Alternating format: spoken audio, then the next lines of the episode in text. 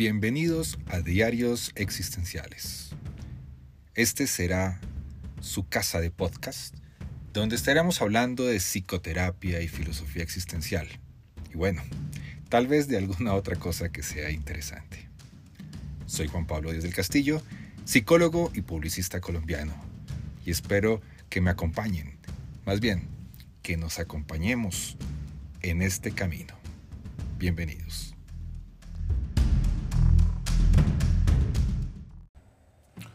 Hola, bienvenidos una vez más a los diarios existenciales. Después de este periodo de vacaciones, quiero desearles felices fiestas y feliz año a todos los oyentes que han estado preguntando y muy pendientes de un nuevo episodio de los diarios existenciales. Me encontré alejado de la ciudad, pensé que iba a poder trabajar desde allá, pero el descanso me ganó. Así que hasta hoy retomo nuevamente actividades y me encuentro muy emocionado porque ya tenemos un nuevo guion para hablar de los diarios existenciales. En esta oportunidad voy a hablarles de varios elementos, de las relaciones que Frankel tuvo lo, cómo vivió Frankel lo que fue la época de las leyes de Nuremberg, cómo afectó su trabajo, cómo lo vivió. También una, la historia de un nazi que no era tan nazi según él. Y también se imaginan a Víctor Frankel haciéndole terapia a un nazi. Bueno, esos son algunos de los temas que vamos a trabajar el día en este, el día de hoy, no, en este episodio de los diarios existenciales. Así que bienvenidas a todas las personas y gracias por acompañarme. Bueno, por acompañarnos una vez más a los diarios existenciales.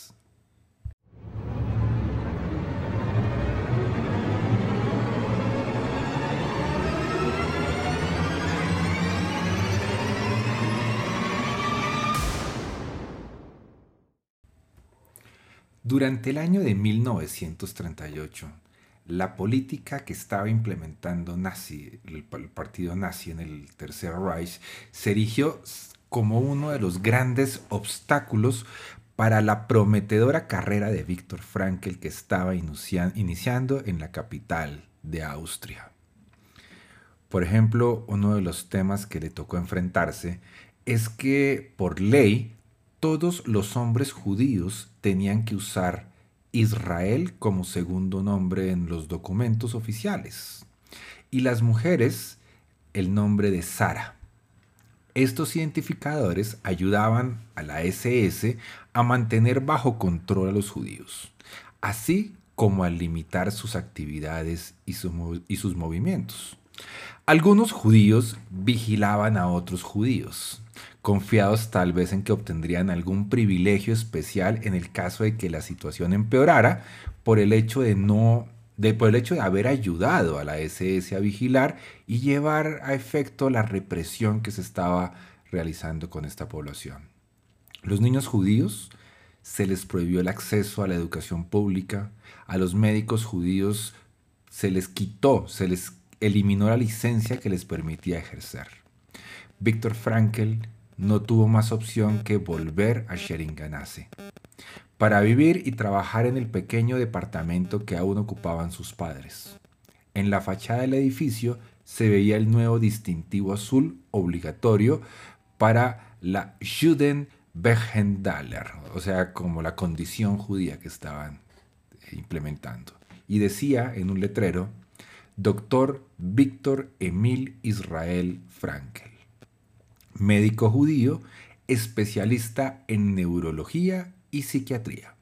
Solamente tenía autorización para recibir a pacientes judíos y eliminaron su práctica de toda la respetabilidad que estaba obteniendo y la afiliación que había logrado gracias a sus trabajos en muchas instituciones.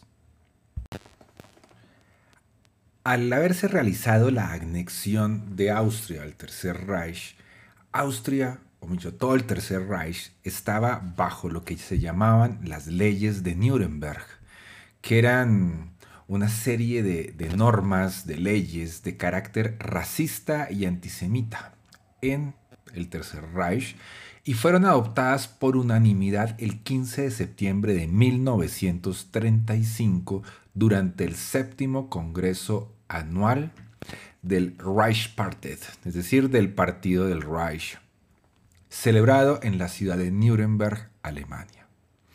Las leyes de Nuremberg fueron redactadas por el jurista y político Wilhelm Frick, que en su cargo de ministro del Interior del Reich entre 1933 y 1943, bajo el acompañamiento de Adolf Hitler y Julius Streicher como coautores, Frick era un reconocido antisemita y redactó estas leyes que impedían que el colectivo judío se relacionara racialmente con el pueblo alemán. Estas leyes raciales fueron el comienzo la discriminación y persecución del colectivo judío en el Tercer Reich. Dichas leyes no apuntaban a discriminar a la etnia semita debido a sus creencias religiosas propiamente tales como el judaísmo, creo que es el judaísmo, sino que tenía relación a la misma comunidad judía y su objetivo central era evitar mezclas raciales judías con el pueblo alemán. Quien se encargó de hacer una difusión de estas leyes fue precisamente Julius Streicher. Él era un estrecho colaborador de Hitler y tenía un periódico que se llamaba Der Stürmer, del cual él era propietario. Gracias a estas publicaciones, Streicher ayudó, ayudó a convencer a las masas alemanas que el judío era una lacra social insertada en el pueblo alemán y que debía ser estirpada como un tumor cancerígeno. Cierro comillas. Tal como se explicaba en el libro de Hitler, Mein Kampf, mi lucha. Hablemos un poco, no de todas las leyes de Nuremberg, sino de tres elementos en particular. Lo primero, ¿qué querías decir el tema de sangre alemana? Las personas con sangre alemana eran considerados parte de la comunidad racial alemania y parte de la comunidad del pueblo alemán y por tanto eran o podían llegar a ser ciudadanos del Reich. Otro elemento es que existían también los mixtos de primero o segundo grado. Estas personas, consideradas mixtas de segundo grado, de primer grado, solo eran parte de la comunidad alemana y eran o podían llegar a ser ciudadanos del Tercer Reich. O sea, podían llegar a ser ciudadanos del Tercer Reich dependiendo de una evaluación mucho más específica. Por otro lado, está la raza judía. Las personas consideradas judías no eran parte del pueblo alemán por lo tanto, se les privó de la nacionalidad alemana y se les prohibió adquirirla. Esta situación derivó en la prohibición de desempeñar cargos públicos, así como el ejercicio de profesiones, oficios menores y del comercio dentro del territorio alemán. Esos son algunos elementos de las famosas leyes de Nuremberg. Pero continuemos con la historia de Víctor Frankl.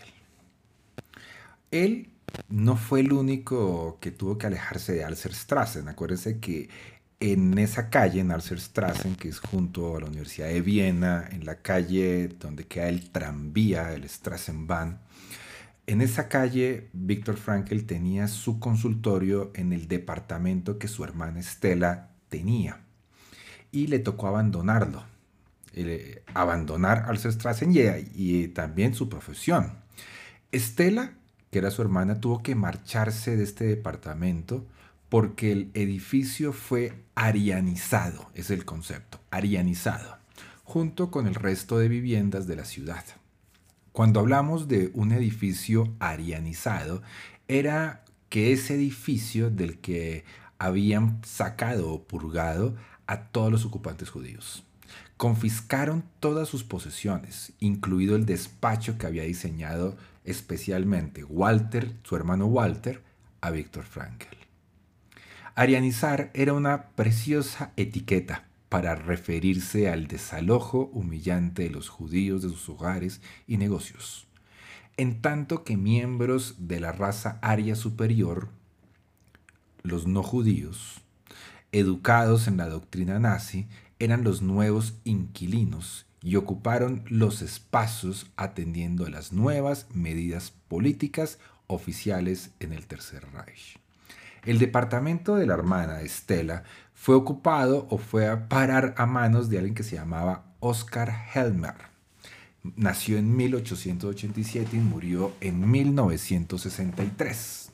Helmer se convertiría en uno de los socialistas que más veces fue arrestado por la Gestapo y que finalmente se convierte en ministro del Interior después del Holocausto. El discurso y el comportamiento de Helmer después de la guerra no fue totalmente diáfano. Y el hecho de que hubiera ocupado una vivienda arianizada fue la gota que colmó el vaso. En el año de 1938, Hitler continuó con sus audaces escaramuzas con los movimientos de acercamiento a la frontera de Checoslovaquia. La República de Checoslovaquia, que Hitler había decidido destruir, fue creada íntegramente por los tratados de paz, tan odiados por los alemanes y firmados después de la Primera Guerra Mundial, por el mismo hecho de ser una nación construida por varios diferentes nacionalidades, Checoslovaquia se encontró desde un principio con un problema de orden interior, el de las minorías. En aquel país vivía un millón de húngaros, 500.000 rutenos y 3.252.000 alemanes de lo que se llaman los Sudetes, que era la zona que estaba Hitler muy interesada. Por ejemplo, los mismos eslovacos que constituían la, cuarta parte de los 10 millones de súbditos formulaban algunas exigencias. Al subir al poder, Hitler intentó precisamente eh, empezar a poner en relieve la dificultad de los sudetes en ese país los alemanes que vivían en los sudetes de Checoslovaquia empezaron a construir un movimiento precisamente de reivindicación, llevando a uno de sus líderes, que se llamaba Konrad Hellem, a la ciudad de Berlín. De esa manera la situación de las minorías alemanas en Checoslovaquia solo fueron una disculpa para Hitler. Fue la forma de darle un golpe a un país que él mismo codiciaba desde el inicio. Pero es algo que no seguiremos hablando durante este podcast. Y más bien, empecemos a hablar tal vez de uno de los eventos más sonados que hubo durante el Tercer Reich, lo que llamamos la Noche de los Cristales Rotos. En alemán lo llaman de November Programm o Kristallnacht fue una serie de linchamientos y de ataques combinados ocurridos en el Tercer Reich y comprendieron y comprendiendo Austria también. Durante la noche del 9 y 10 de noviembre de 1938 y llevado a cabo contra ciudadanos judíos por las tropas de asalto que se llaman la SA, junto con la población civil mientras las autoridades alemanas observaban sin intervenir, siendo así el mayor linchamiento de la historia. Presentado por los responsables nazis como una reacción espontánea de la población tras el asesinato el 7 de noviembre de 1938 de Ernst von Rath, secretario de la Embajada Alemana en París, por un judío polaco de origen alemán. Herster Wishpan era el nombre del asesino. Los actos fueron cometidos por miembros de la SA, de la SS, de las Juventudes Socialistas y eran apoyadas por la SD y la Gestapo y otras fuerzas policiales. Estos actos fueron dirigidos contra los ciudadanos judíos y sus propiedades, así como también la destrucción de las sinagogas de todo el país Los ataques dejaron las calles cubiertas de vidrios rotos pertenecientes a los escaparates de las tiendas y a las ventanas de los edificios de propiedad judía. Al menos 91 judíos fueron asesinados durante los ataques y otros 30.000 fueron detenidos y, y, posteriormente deportados en masa a los campos de concentración de Sachsenhausen, Buchenwald y Dachau. Este primero, Sachsenhausen, era uno de los más violentos de todos. Las casas de la población judía, así como sus hospitales y sus escuelas, fueron saqueadas y destruidas por los atacantes, demolidas con palos. Más de mil sinagogas fueron quemadas, 95 de ellas solo en la ciudad de Viena, y más de 7.000 tiendas de propiedad de judíos fueron destruidas o seriamente dañadas. Pero estos no iban a ser los únicos actos represivos que sufrían los judíos. Se levantaron cerca, cercas en los parques públicos y clausuraron sus publicaciones. Con el tiempo, las intenciones del Reich eran cada vez más manifiestas y aterradoras. En Viena, algunos judíos recibían unas palizas de muerte antes de ser lanzados a los trenes que los dirigirían a Dachau. Los miembros de la SS abusaban de las mujeres, vulnerando así la prohibición de mantener relaciones sexuales con judíos. Evidentemente, después de la noche de los cristales rotos, hubo una nueva oleada de judíos ansiosos por emigrar. De hecho, el marido de Estela, Walter Bondi, se marchó en 1939 y logró llegar a Australia con la esperanza de que podría empezar de nuevo. Poco después, Estela se le unió. De ese modo huyeron de Viena en el momento oportuno y estuvieron a salvo del holocausto. Su hermano Walter y Els Frankel, su esposa, también escaparon de Viena, de Viena y encontraron un refugio aparente en Italia. Pertenecían a una comunidad de inmigrantes a los que por aquel entonces apoyaban y protegía en cierta medida el Papa pero su seguridad no estaba garantizada conforme los nazis asumían más y más el control. Víctor Frankl también pensaba en marcharse y hablaba, en voz baja, con su amigo del alma y colega Paul Pollack, sobre cómo partir juntos a Inglaterra o a Estados Unidos. Pero pasaban los meses y Víctor no conseguía hacerse un visado que le permitiera alguna parte. En el año de 1939, el régimen nazi invadió descaradamente Polonia con una disculpa muy similar a la de recuperar territorios y que los alemanes, las minorías polacas ubicadas en Danzig, regresarían a la madre patria. Esta invasión estuvo mediada por un acuerdo de no agresión entre el Tercer Reich, entre Hitler y Stalin, y la Unión Soviética, Rusia. Pero ellos hicieron esos ojos ciegos, pero Francia y Gran Bretaña le declaran por fin la guerra a Hitler. Una semana antes de la declaración de guerra, Freud falleció en su casa de Londres, en libertad, por decirlo de algún modo había permanecido activo hasta el final e incluso había concebido algunas entrevistas en inglés para la radio británica. Se había enfrentado heroicamente a su cáncer, pero con la ayuda de un médico y de mutuo acuerdo, murió plácidamente como uno más entre los personajes más célebres de la historia.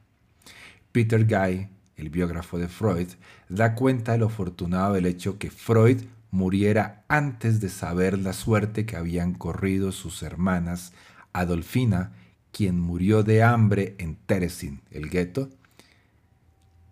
y las otras tres que fueron asesinadas en Auschwitz. Pero regresemos nuevamente a Viena y a pesar de lo que estaba sucediendo, la guerra inminente, las leyes de Nuremberg, Víctor Frankl fue nombrado jefe del Hospital Neurológico de Rothschild en el año de 1940.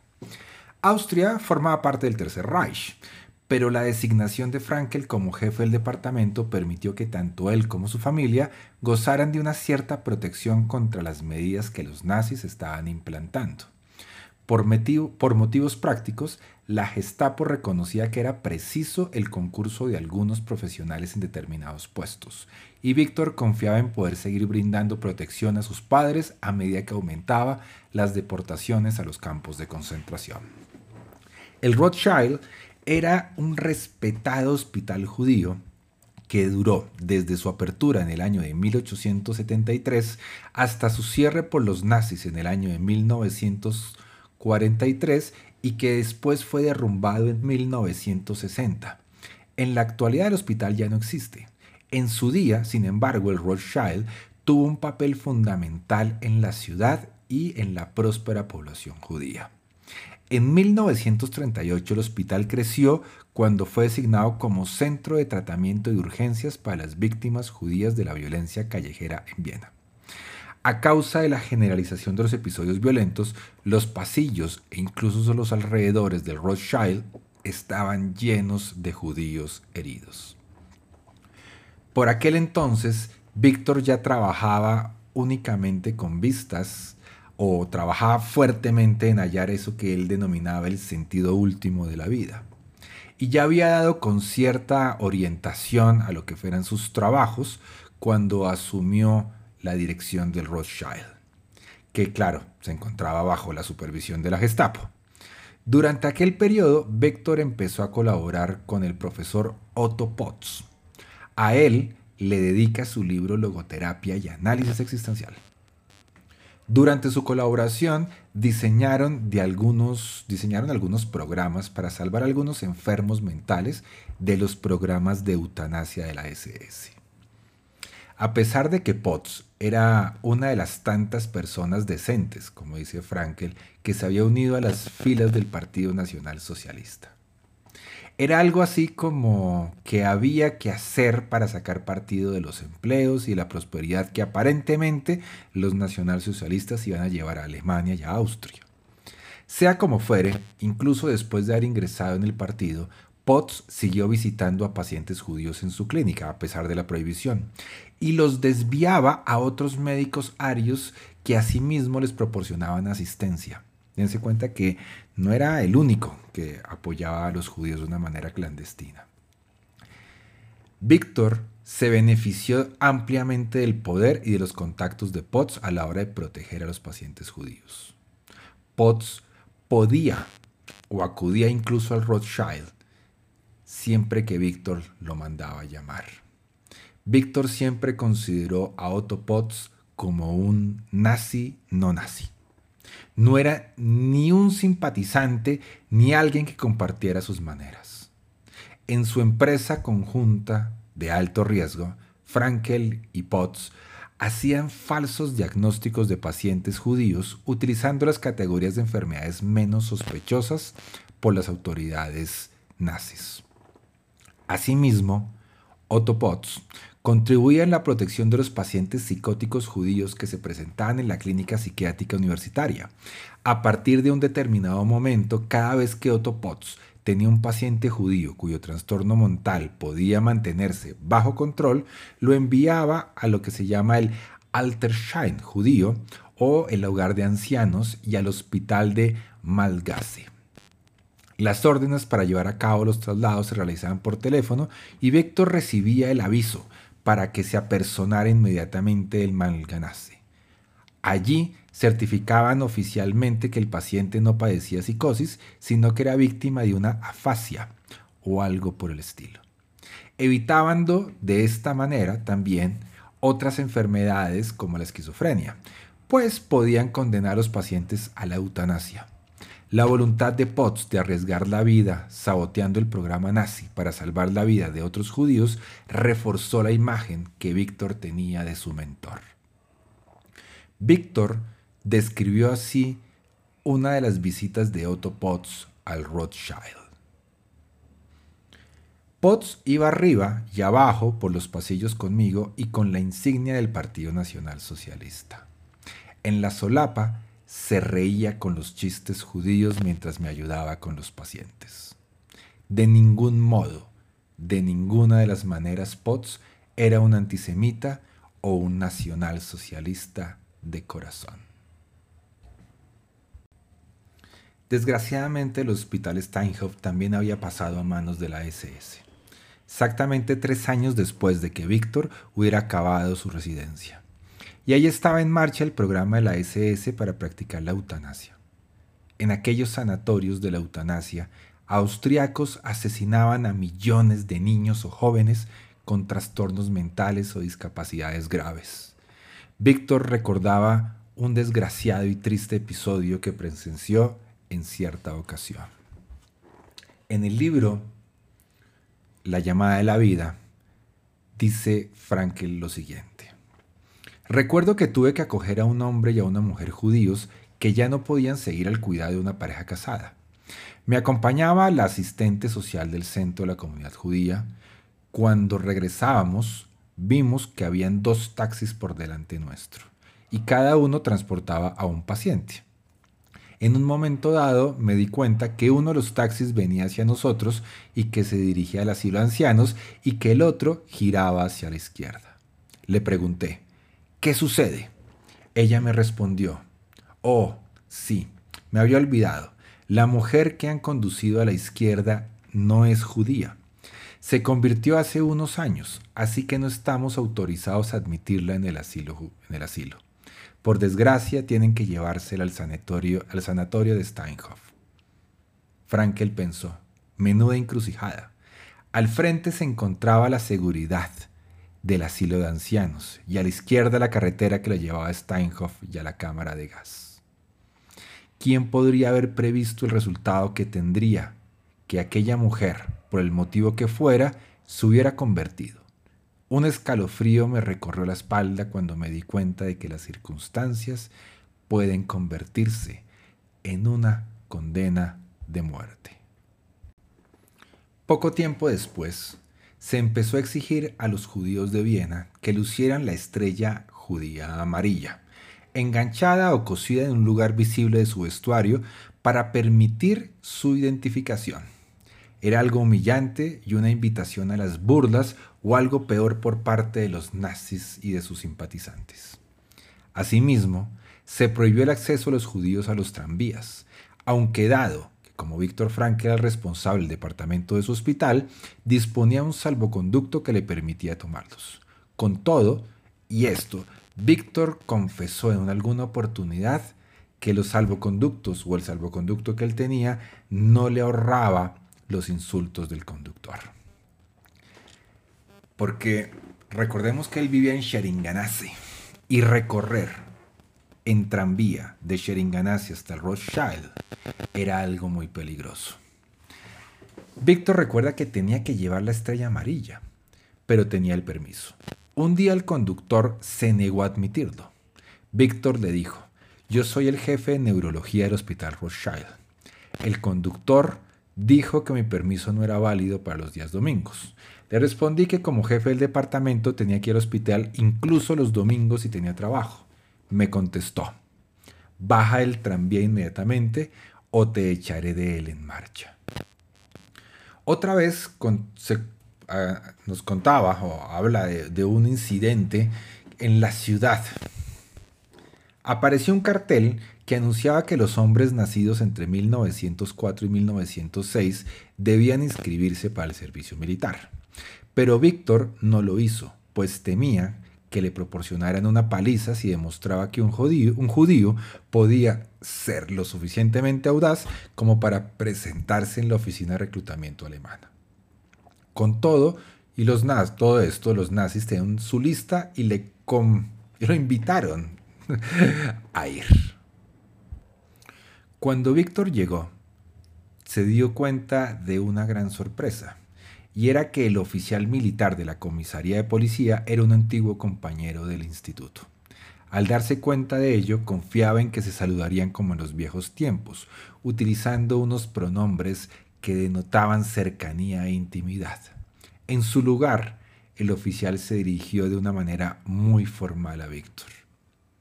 Definitivamente todo había cambiado.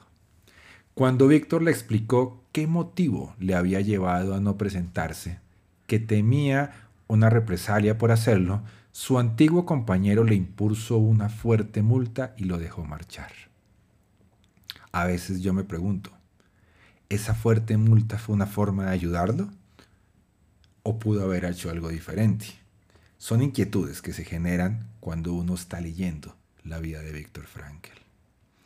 Aquellos tratos en que los judíos salían perjudicados, hicieran lo que hicieran, eran normales durante el nazismo.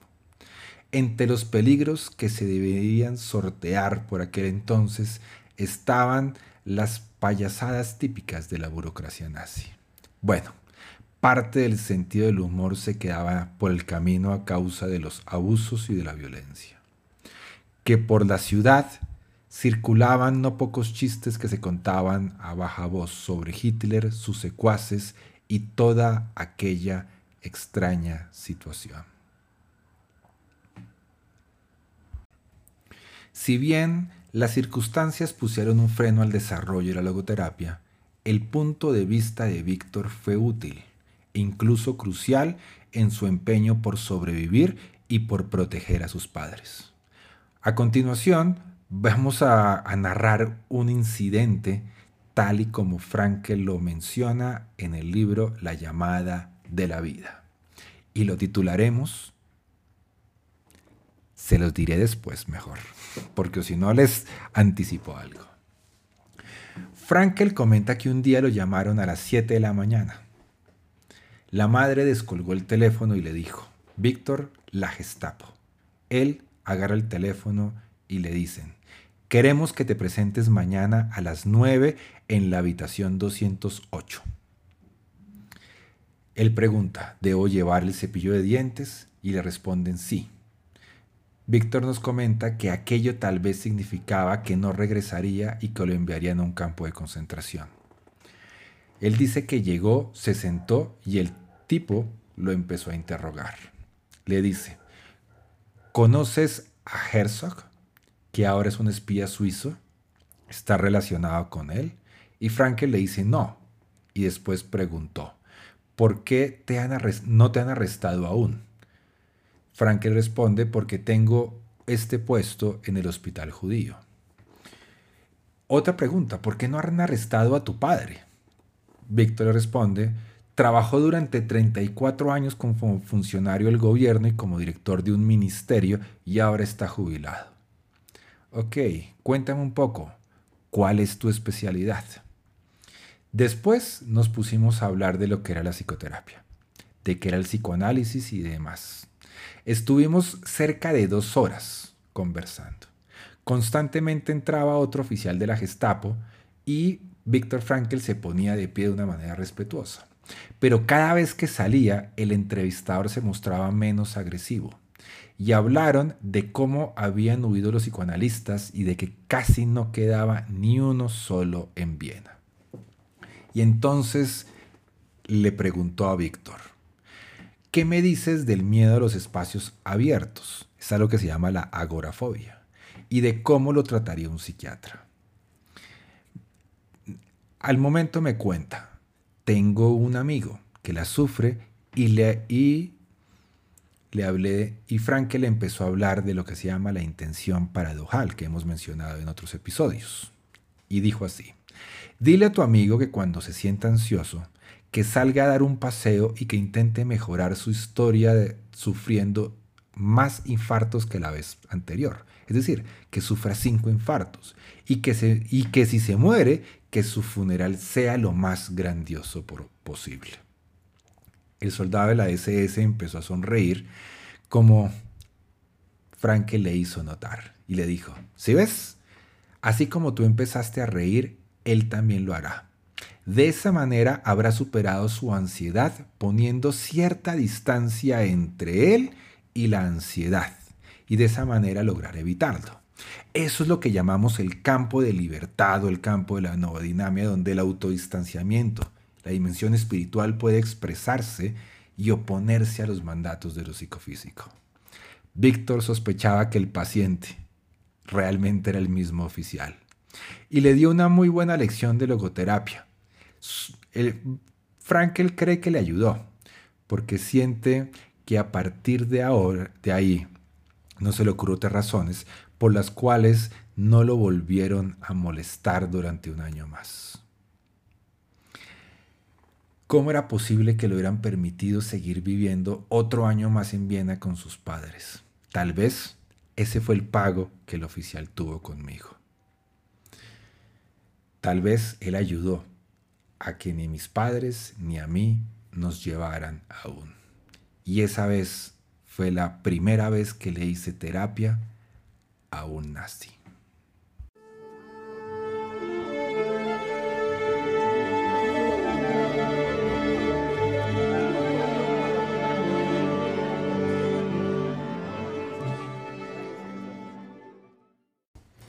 De esta manera, cerramos el primer episodio del año 2021 de los diarios existenciales, donde pudimos conocer un poco cuál fue la vivencia de Frankel frente a las leyes de Nuremberg, qué sucede cuando algunas personas decentes, como decía Frankel, se unían al Partido Nacional Socialista como era Otto Potts, y lo loco que puede parecer terminar haciéndole terapia a un nazi.